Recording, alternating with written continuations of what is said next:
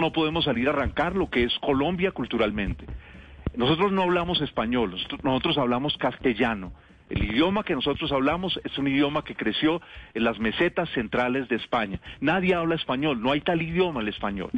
Sí, un catalán de inmediatamente nos refutaría y diría, no, qué pena, pero es decir, yo vivo en una tierra que se llama España y yo hablo catalán, yo hablo, en fin, y si fuera un judío hace varios siglos diría es que yo hablo ladino, que es un castellano muy antiguo. Mis antepasados, por ejemplo, hablaron ladino, ¿sí? Un castellano muy antiguo que cuando los expulsaron de España siguieron hablándolo por toda la cuenca del, del Mediterráneo. Entonces, ¿Qué es lo que yo siento que viene ahora en Colombia? Viene una disputa que está en todos los lugares del mundo, está en Estados Unidos muy fuerte, una disputa sobre cómo interpretamos el pasado.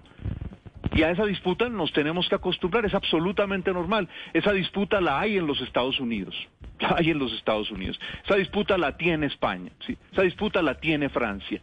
Una disputa sobre el pasado colonial francés, por ejemplo y hay que acostumbrarse a eso. Eso no nos impide ser nosotros, ni ser, ni ser ciudadanos, ni ser colombianos, en fin, etcétera, etcétera.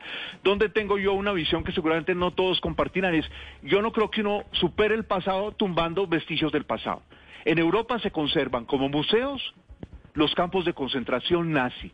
¿Por qué se los conserva como Flores, museos? Perdóneme, doctor Flores, Para, perdóneme un permítame, segundo, yo doctor termino, Flores. Oscar. Yo no lo interrumpí a usted, entonces permítame, yo termino. ¿sí? Entonces, en Europa se conservan los campos de concentración. No se los destruyen. ¿Por qué? Porque se quiere recordar. Yo estoy en desacuerdo con que se tumben los monumentos. Pues, ¿por qué estoy en desacuerdo? Porque sirven para recordar. Sirven para que la disputa sobre el pasado siga viva. Y entonces habrá quienes dirán, como dice Jesús María, con, con razones muy potentes, este es un pasado de opresión pero el monumento permite que eso siga vivo. No vamos a cambiar el pasado tumbando monumentos, lo que necesitamos es cambiar el presente